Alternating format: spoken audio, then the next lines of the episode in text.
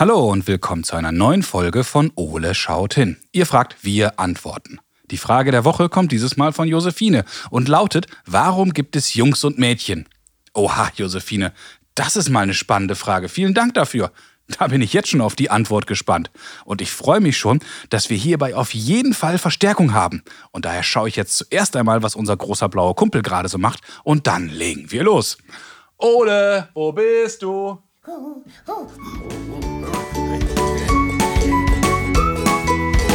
Nanu, wo ist die Eule denn jetzt schon wieder? Oh, Prinz Eule von Eulenblau, rette mich! Schurke, lass die Prinzessin los! Oh nein, der tapfere Ole reitet auf seinem Einhorn heran. Hilfe! Oh, Äh, allerdurchlauchtester Prinz Ole, hallo? Äh, Was? Wie? Wo? Äh, äh, Wie lange stehst du da schon? Ach du, äh, höchstens ein, ein Augenblick. Äh, äh, Ella Elster hat ihre Puppen bei mir vergessen und ich wollte gerade nur eben schnell äh, äh, aufräumen. Ja. Äh, ja, ganz natürlich, mein edler Held in schillernder Rüstung. Äh, Wie bitte? Äh, Eigentlich wollte ich ja gerade Fußball spielen. Äh, Jawohl. Ach du, mich stört das nicht, wenn du auch mal mit Puppen spielst. Was? Wie bitte? Das waren doch nur Mädchen. Wie kommst du denn da drauf? Das ist eben so. Ach, Ole, ich glaube, wir müssen mal dringend über Vorurteile sprechen. Und dazu passt übrigens super die neue Kinderfrage von Josephine. Hä? Warum? Ja, weil Josephine uns gefragt hat, warum gibt es überhaupt Jungs und Mädchen? Puh, darüber habe ich noch nie nachgedacht. Weißt du, das geht mir ganz genauso. Also, lass uns doch mal schauen, was sind eigentlich Jungs, was sind Mädchen und was sind die Unterschiede? Hä? Gibt es da welche? Ja, und was davon ist wohl angeboren und was ist anerzogen? Und du meinst wohl ungezogen? So wie du meinst du? Mann, oh. Aber es gibt ja auch viele traditionelle Rollenbilder. Zum Beispiel, rosa ist für Mädchen, blau ist für Jungs. Nee, nee, nee, nee, nee. Blau ist vor allem mal für Eulen. Und ist das eigentlich immer eindeutig? Und gibt es nur Jungs und gibt es nur Mädchen? Hm, knifflig, knifflig. Ja, ja, genau. Und dann lass uns mal genauer hinschauen, Ole. Also, schauen wir genauer hin. so Kumpel, lass uns mal schauen, was alles dazu in unserem schlauen Notizbuch steht. Ja, ja, ja, ja, ja, was steht denn drin? Was steht drin? Hm, Moment, Moment. Ah, hier habe ich's. Du spannst mich immer so auf die Folter. Also, ein paar Fakten. Jungs und Mädchen sind genetisch zu über 99 Prozent gleich. Angeboren sind aber auch anatomische Unterschiede, wie natürlich das Geschlecht, aber auch Körperbau, Muskel- und Fettverteilung. Hast du gerade Fettverteilung gesagt? Hm, Das sind doch nur meine Hüft-Airbags. Es gibt aber auch bei dem Stichwort Intelligenz Unterschiede. So können Jungs besser räumlich denken und hören. Ja, alle mir nach. Ich weiß auch nicht, wo es lang geht. Dafür können sich Mädchen besser ausdrücken und haben eine höhere Sprachintelligenz. Hä, was meinst denn du damit? Genau das. Ein weiterer Unterschied ist, dass Jungs eher übermütig sind Nee, aus dem Weg, jetzt komme ich. Haha, ups. Oh. und Mädchen besser in der Schule. No, das wird aber völlig überbewertet. So, Ole, jetzt haben wir ein wenig in der Klischeeschatulle rumgeschaut, aber für Josephines Frage reicht das noch nicht. Na, Ich dachte, du wüsstest alles über dieses Thema. Naja, nicht so ganz, aber glücklicherweise habe ich eine Idee, wer uns weiterhelfen kann und vielleicht alles darüber weiß. Na, und wen rufen wir heute an? Wir rufen heute an Professor Dr. Axel Meyer. Und der ist Evolutionsbiologe an der Universität Konstanz und beschäftigt sich mit den biologischen Unterschieden der Geschlechter. Und hier geht er auch der Frage nach, was ist genetisch vorbestimmt und wo nehmen Ernährung, Erziehung und Kultur Einfluss auf unsere Entwicklung. Das ist aber ganz schön wissenschaftlich. Absolut. Und ich wette, er kann uns über diesen Weg auch bei Josephines Frage weiterhelfen. Na, also auf, hopp, hopp, los geht's. Lieber Professor Dr. Meyer, vielen Dank, dass Sie Zeit für uns haben. Gerne. Wunderbar. Wir haben eine sehr, sehr spannende Frage von Josephine erhalten und sie hat uns gefragt, warum gibt es überhaupt Jungs und Mädchen? Lieber Professor Meyer, ähm, da müssen wir vielleicht mal am Anfang anfangen. Was sind eigentlich Jungs, was sind Mädchen und was sind die Unterschiede? Also das ist eigentlich eine, eine sehr schwierige Frage. In der Biologie werden die Geschlechter anhand der Größe der Geschlechtszellen definiert. Also Männchen oder männliche äh, Individuen einer Art sind die, die Spermien produzieren.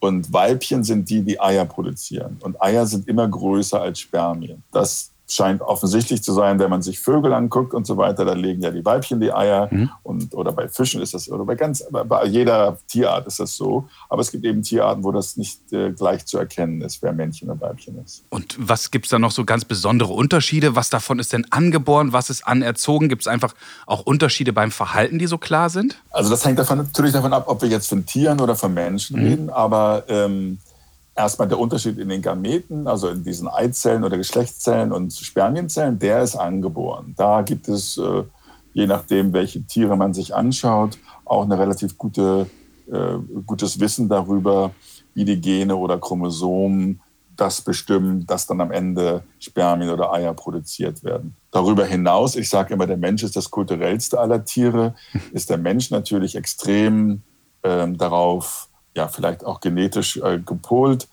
zu imitieren und, mhm. und, voneinander zu lernen. Und man nennt das auch kulturelle Evolution, dass man Sachen von einer Generation auf die nächste äh, weitergibt. Also was äh, Josephines Eltern machen, wird auch dazu führen, dass sie tendenziell das imitiert und das nachmacht. Und manchmal tun Eltern Dinge unbewusst, die, die die vielleicht Mädchen in eine Richtung und Jungs in eine andere Richtung steuern. Mhm. Sie sprechen so ein bisschen auch diese traditionellen Rollenbilder an, die dadurch impliziert sind.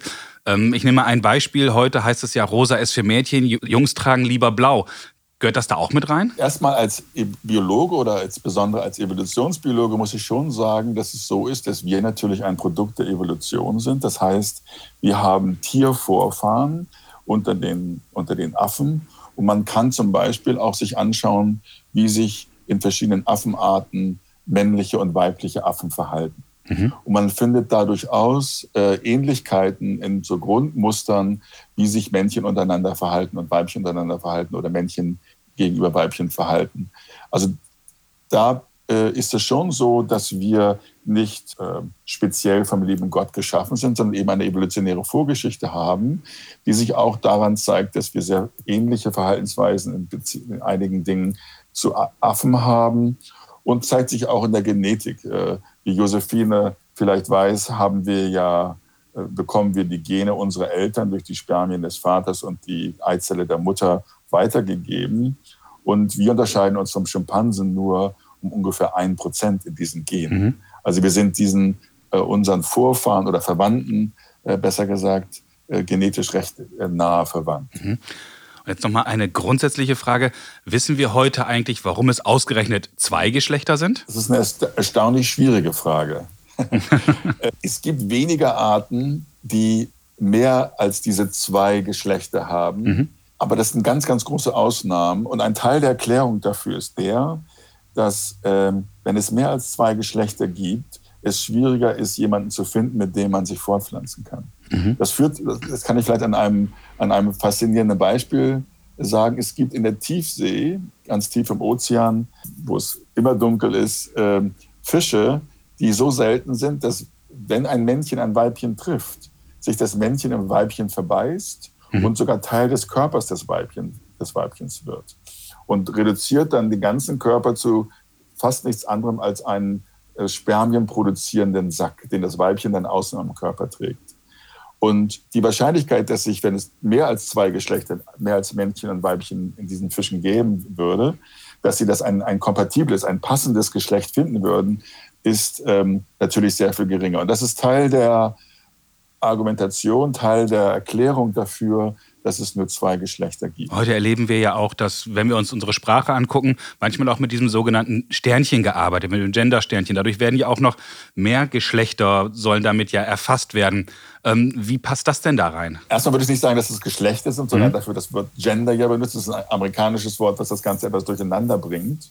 Es ist natürlich so, die Geschlechtsbestimmung ist, ist relativ kompliziert. Also zum Beispiel beim menschlichen Embryo ist es so, dass nach der Befruchtung, wenn Eizelle und Samen äh, verschmelzen mhm. und das genetische Material sich äh, vermischt und äh, dann neue Zellen äh, gebildet werden und der Embryo sich heranbildet, dass ähm, in den ersten Wochen das Geschlecht dieses neuen Menschen gar nicht klar ist und dass erst nach ungefähr sechs Wochen an, äh, es in diesem Embryo anfängt, entweder ein, ein Mädchen zu bleiben oder mhm. ein Junge zu werden. Und das ist nicht so ganz einfach, die, die, wie die Gene miteinander kommunizieren.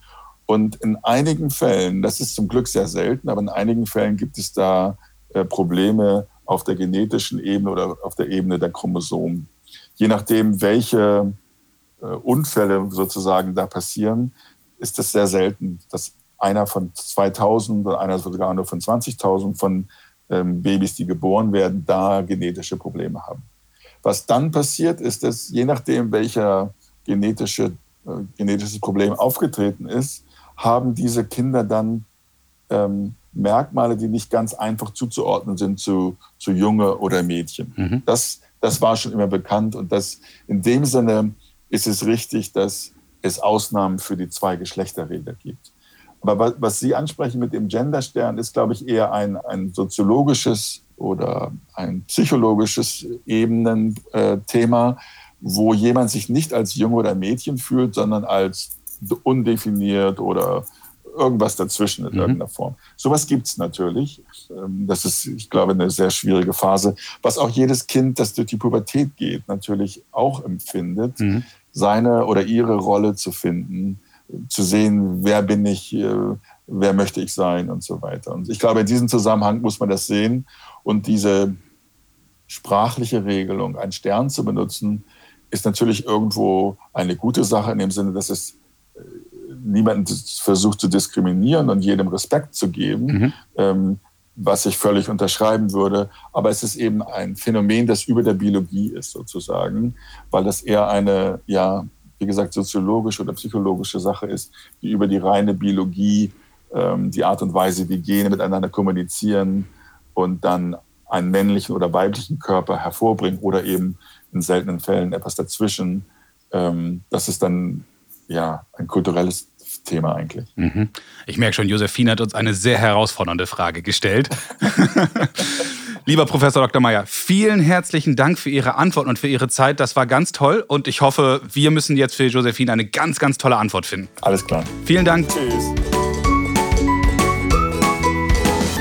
Wow, Ole, boah, haben wir eine Menge erfahren. Ja, das haben wir. Und ich hoffe, du hast dir was davon gemerkt. Hm. Ja, das wollen wir doch mal schauen. Lass uns mal gucken, wie wir das zusammenfassen können. Okay, leg los. Der Professor hat vor allem zwischen zwei Aspekten unterschieden. Er sprach zum einen von den biologischen Geschlechtern, die es braucht, damit sich Lebewesen vermehren, also Weibchen und Männchen. Die einen produzieren und tragen die Eier aus, die anderen befruchten diese. Also in diesem Zusammenspiel funktioniert die Natur im Großen und Ganzen komplett. Oh, das klingt, als würde jetzt ein Aber kommen. Richtig, aber keine Regel ohne Ausnahmen.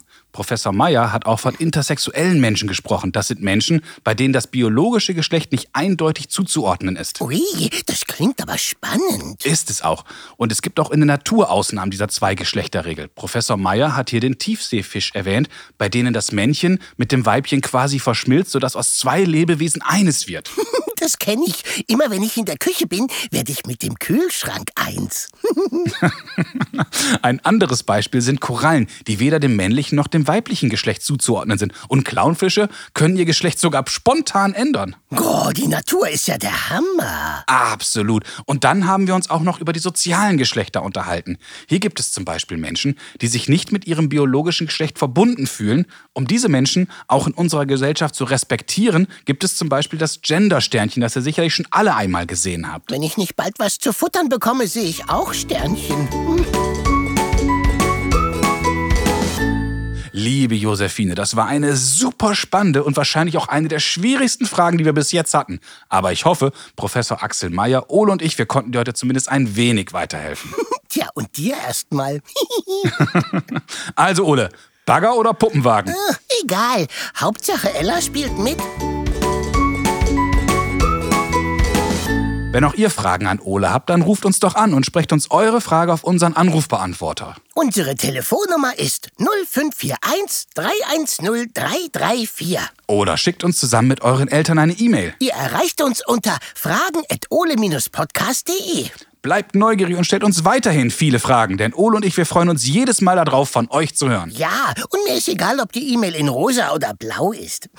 Super. Viele weitere Informationen, alle bisherigen Folgen von Ole schaut hin, findet ihr auch auf unserer Internetseite. www.ole-podcast.de Also, bis zum nächsten Mal, wenn es dann wieder heißt...